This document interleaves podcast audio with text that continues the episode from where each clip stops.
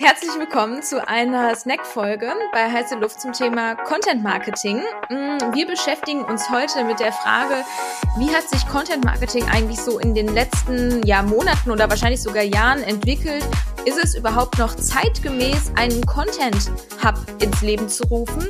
Und wenn man das tut, mit welchem Ziel sollte man das tun oder mit welchen Erwartungen? Vielleicht, Niklas, magst du ja einmal kurz ähm, so ein bisschen sagen, was so deine Sicht auf die Entwicklung der letzten Jahre in dem Bereich sind und ähm, wo wir da aktuell in der Branche vielleicht auch gerade stehen. Sehr, sehr gerne. Also ich glaube, was äh, an der Stelle einfach wichtig ist, so wir haben ja über diverse Content-Themen jetzt auch in den letzten Snack-Folgen oder auch mit Gästen gesprochen ne, oder auch mal einen Themenschwerpunkt zum Thema Gaming gemacht etc. pp.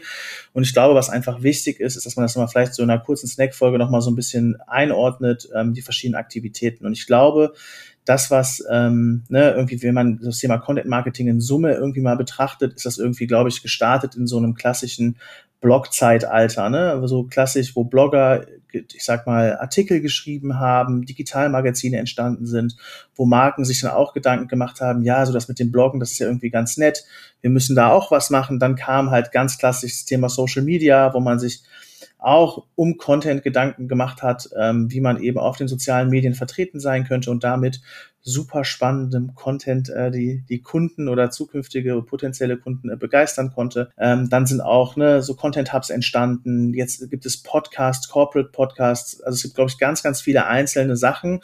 Und ich glaube, was mir immer wichtig ist an der Stelle ist, und das ist dann auch, wo wir letztes Mal haben wir ein bisschen darüber gesprochen, Paid, ähm, wo macht es Sinn, Media auszugeben, wo macht es Sinn, kein Media auszugeben. Und ich glaube, was mir einfach wichtig ist, und das ist echt die Analogie zu dem Thema, ist, man muss halt ein strategisches Framework schaffen. Also wie schafft man es? Ich glaube, es gibt super viele Medien und ich glaube auch, es gibt auch noch erfolgreiche Blogs und auch erfolgreiche Digitalmagazine, Strich, Strich Content-Hubs, aber ich glaube, man muss so einen ähm, strategischen Rahmen finden, wie man eben Content als Unternehmen in Summe denkt. Ne? Und dazu gehört Social Media, dazu gehört aber auch Presse, äh, also PR, dazu gehört ne, Digitalmagazine, Blogs, dazu gehört also eine Reihe an, äh, an Themen. Ähm, das vielleicht einmal so ein bisschen als Einordnung. Habe ich, hab ich was vergessen, Steffi? Nee, ich sehe das äh, ganz genauso. Dieses holistische Bild ähm, war uns beiden ja auch immer ähm, extrem wichtig.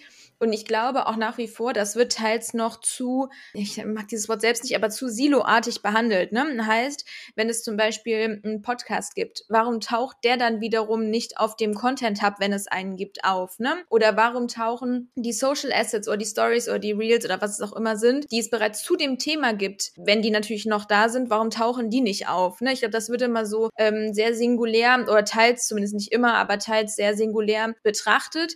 Was, was ich auch häufig ähm, zu hören bekomme, wenn man das so nennen mag, ist, mh, mm, ja, wir wollen unbedingt einen Content-Hub haben, um ähm, eine Unabhängigkeit zu Facebook, TikTok und Co. zu generieren. Und das finde ich echt, also ich verstehe das, woher das kommt, aber was ich nicht verstehe ist, bei einem Content Hub ist man abhängig von Google. Also ob ich jetzt von Facebook oder von Google abhängig bin, finde ich, macht, den, macht jetzt auch nicht so einen Riesenunterschied. Ja, 100 Prozent. Ne? Also ich glaube, dieses Silo-Denken ist ähm, auf verschiedenen Ebenen wichtig. Ne? Einmal Silo-Denken im Sinne innerhalb der Organisation. Einer macht PR, einer macht Social und einer macht irgendwie, ich sag mal, interne Kommunikation oder so. Ist ja auch Content, der entsteht. Das ist, glaube ich, so ein Silo-Denken. Und was ich auch finde, was oft silomäßig äh, gedacht wird, ist so, einer, der halt sich mit Social beschäftigt, der macht halt auch nur Social-Content. Das ist aber völliger Schwachsinn, weil aus meiner Perspektive, und dann ist man auch in so einem strategischen Ansatz, kann man sich ja auch über große Content-Formate Gedanken machen, die man dann eben in kleinere snackable Inhalte plattformgerecht auf die verschiedenen Plattformen bringt. Ja,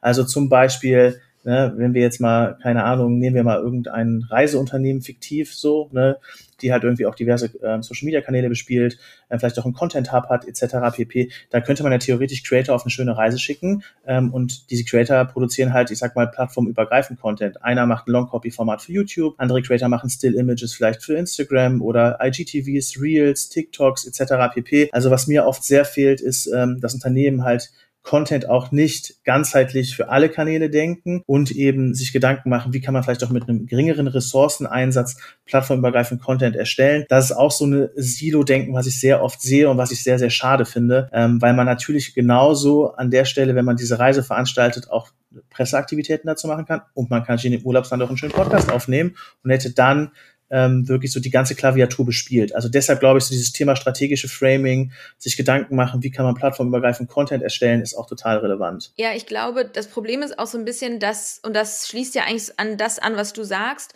es wird zu wenig aus den Sachen gemacht. Das finde ich halt immer so schade, ne? Weil zum Beispiel im Podcast, wir haben schon mal drüber gesprochen, den kann man ja auch transkribieren. Ne, da hat man auch wieder einen Blogpost so. Und SEO-Relevanz. Ähm, oder, keine Ahnung, Social-Posts draus machen aus der Podcast-Folge. Und das sind halt auch so Sachen, finde ich manchmal echt schade, weil da fließt ja auch so viel Aufwand irgendwo rein, zum Beispiel in eine Podcast-Folge, auch wenn das viele immer nicht denken. Und dann ist es schade, wenn man das nicht weiter ausschlachtet. Ich glaube nichtsdestotrotz, dass einige Unternehmen zu schnell einen Content Hub aufmachen. Was meine ich damit? Ähm, ich finde, man muss sich da auch so ein bisschen vielleicht die Frage stellen, lohnt sich das im Kosten-Nutzen-Vergleich auch so Richtung Choose Your Battles, ne, weil Content Hub erfolgreich zu betreiben bedarf meiner Meinung nach echt einer Menge Ressourcen und da sollte man sich meiner Meinung nach echt die Frage stellen, braucht es das gerade? Oder kann ich vielleicht ein anderes vertiefendes Format, weil das ist ja irgendwo ein Content Hub ein Stück weit, ein anderes vertiefendes Format finden, was weniger Aufwand generiert, aber trotzdem dem Zweck dient, ne? Weil wie viele Content Hubs ich schon sehen durfte, die, wenn man ehrlich ist, Totgeburten sind. Ne? Also da, da wird, da wird nichts drauf stattfinden. Wenn da einmal die Media ähm, irgendwie mediamäßig nichts mehr stattfindet, dann gäbe es da irgendwie zwei Klicks, wahrscheinlich noch von internen Mitarbeitern. Ähm, oder irgendwie, keine Ahnung, wenn jemand Social Referrals, also über Social Media die Leute kommen, und dann stelle ich ja immer diese unangenehme Frage, wie qualitativ wertvoll sind die denn? Und dann kommt häufig, äh, ja, äh, äh, ja, das müssen wir nochmal nachschauen, weil natürlich die Leute, die über Social kommen, also über Facebook Link Ads oder sowas, die sind halt in der Regel nicht qualitativ so wertvoll, weil sie halt nicht schon ein ähm, Interesse haben, sondern sie werden über eine Push-Kommunikation irgendwie dahin geführt.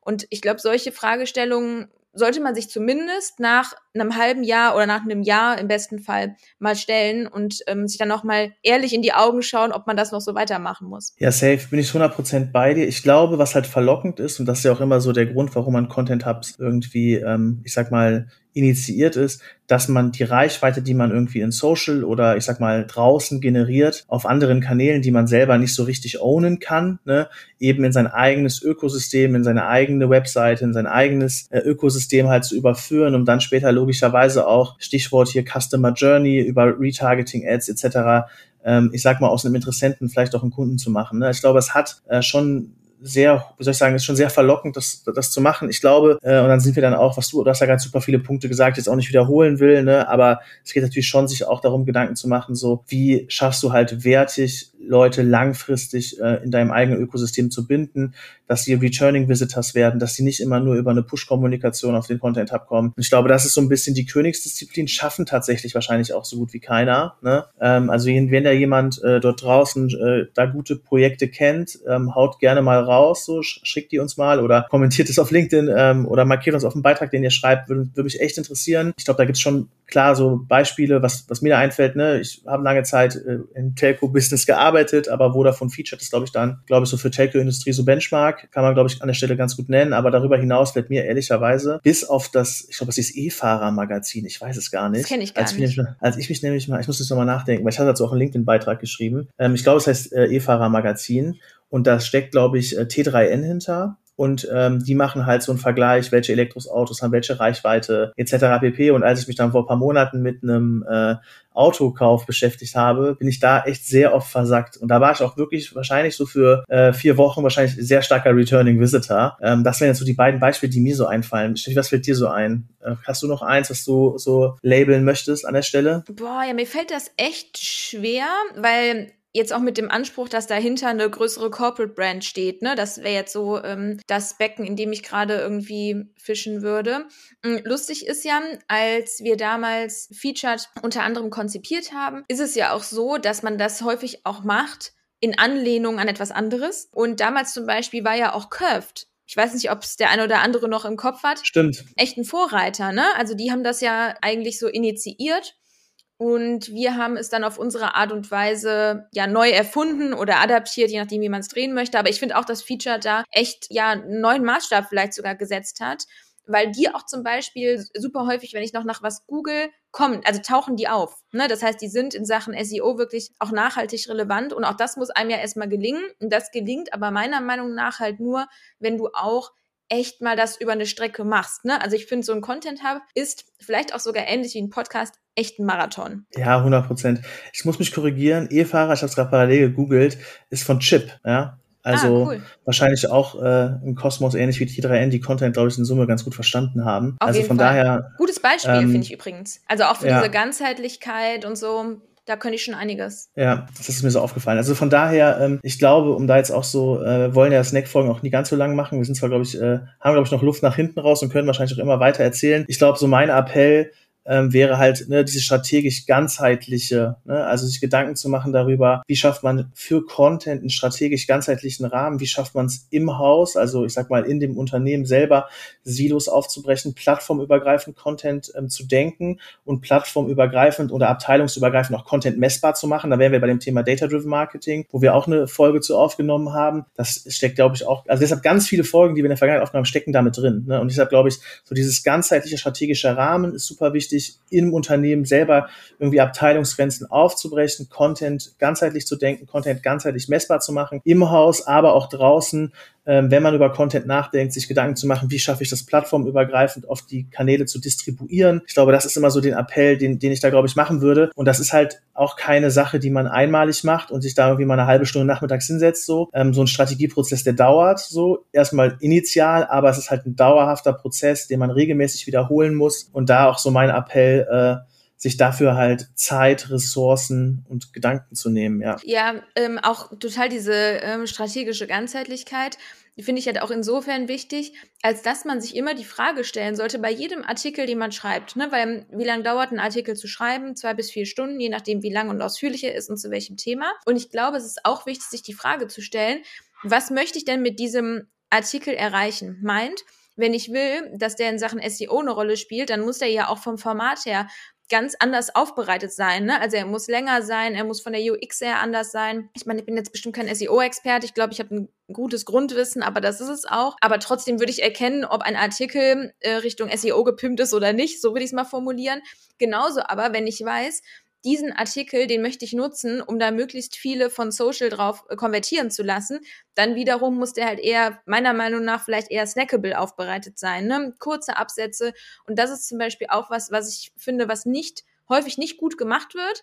Die Fragestellung, was möchte ich mit dem Artikel erzielen und daraufhin auch vielleicht das Format des Artikels auszusuchen. 100 Prozent. Und was ich zum Beispiel auch immer echt nervig finde, ist, und da machen sich, glaube ich, auch so wenig Leute Gedanken drüber, ist, einfach mal die Nutzerperspektive einzunehmen. Du bist auf einer Plattform, keine Ahnung, Instagram unterwegs, hast halt snackable Content in den Stories und wirst dann irgendwie auf den Content Hub weitergeleitet, weil du auf dem Swipe Hub irgendwie spannend findest und wie häufig es da so irgendwie krankeste Medienbrüche gibt. Ja, das ist 0,0 smooth. So. Der kommt aus einem total schnelllebigen Content, snackable, gute UX und kommt dann in so einen Content Hub so 1970. Ne? So, und das ist, glaube ich, auch das, was ich super oft sehe und auch da einfach nur sich einfach so selber mal so Nutzerflows anzugucken und Nutzerperspektive einzunehmen und zu sagen so, hey, wir müssen vielleicht den Content Hub auch so gestalten, dass von den Plattformen, auf denen zuge von denen zugeführt wird, sich das dann auch natürlich anfühlt, dass man quasi in so einen Heimathafen kommt. So, ne? Das ist, glaube ich, auch nochmal ein total wichtiger Punkt. Total. Und sich auch mal die Frage stellen,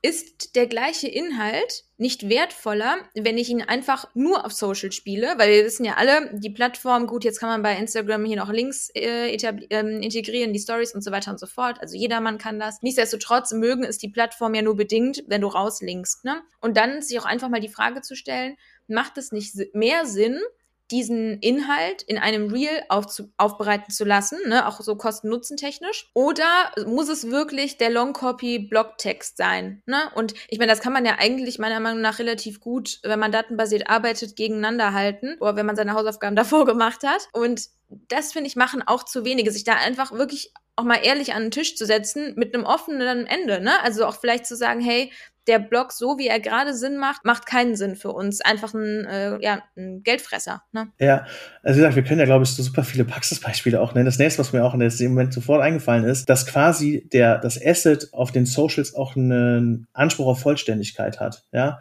also dass man quasi dort von Anfang bis Ende eine saubere Botschaft hat, die auch vollwertig ist. Und wenn du diese vertiefen willst, dann gehst du auf den Content Hub. Aber diese Botschaft muss alleine auch funktionieren, ja, weil sonst kriegt die vielleicht auch nicht das Engagement, um dann vielleicht eine größere Reichweite zu erzielen auf der Plattform selber. Aber auch was ich nämlich super oft sehe, ist so dieses klassische Teaser-Denken, so, wir machen jetzt hier einen Teaser und dann filmen wir auf den Content Hub zu und das wird schon, dann wird das da schon gelesen. Aber die Leute sind ja bewusst auf einer Plattform, um sich dort bewusst eben mit Inhalten irgendwie berieseln zu lassen. Und deshalb muss dieser Inhalt auch vollständig sein, um dann quasi, wenn man es wirklich so ultra spannend findet und dazu mehr wissen möchte, dann auf den Content Hub geht. Das ist auch so ein Punkt, den ich super oft sehe, so dieser Klassiker, ja, wenn du jetzt mehr wissen willst, so ja, dann komm, klick mal hier. So, das ist auch aus meiner Perspektive kein smarter Ansatz. Ja, ich glaube, wir fühlen's.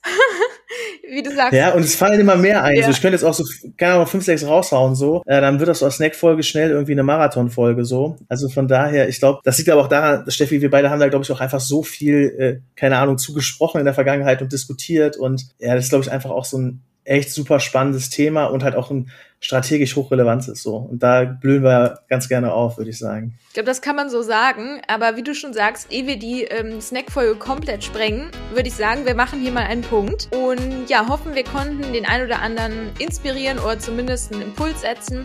Und würden uns natürlich freuen, äh, wie du schon gesagt hast, wenn jemand Best Cases da an der Stelle hat oder auch Worst Cases in der weiße Luft, dann gerne ähm, drunter kommentieren oder uns wissen lassen ähm, oder bei Instagram schreiben. Oder, oder, oder. Und ansonsten würde ich sagen, habt einen schönen Tag. Wir hören uns. Ciao, ciao.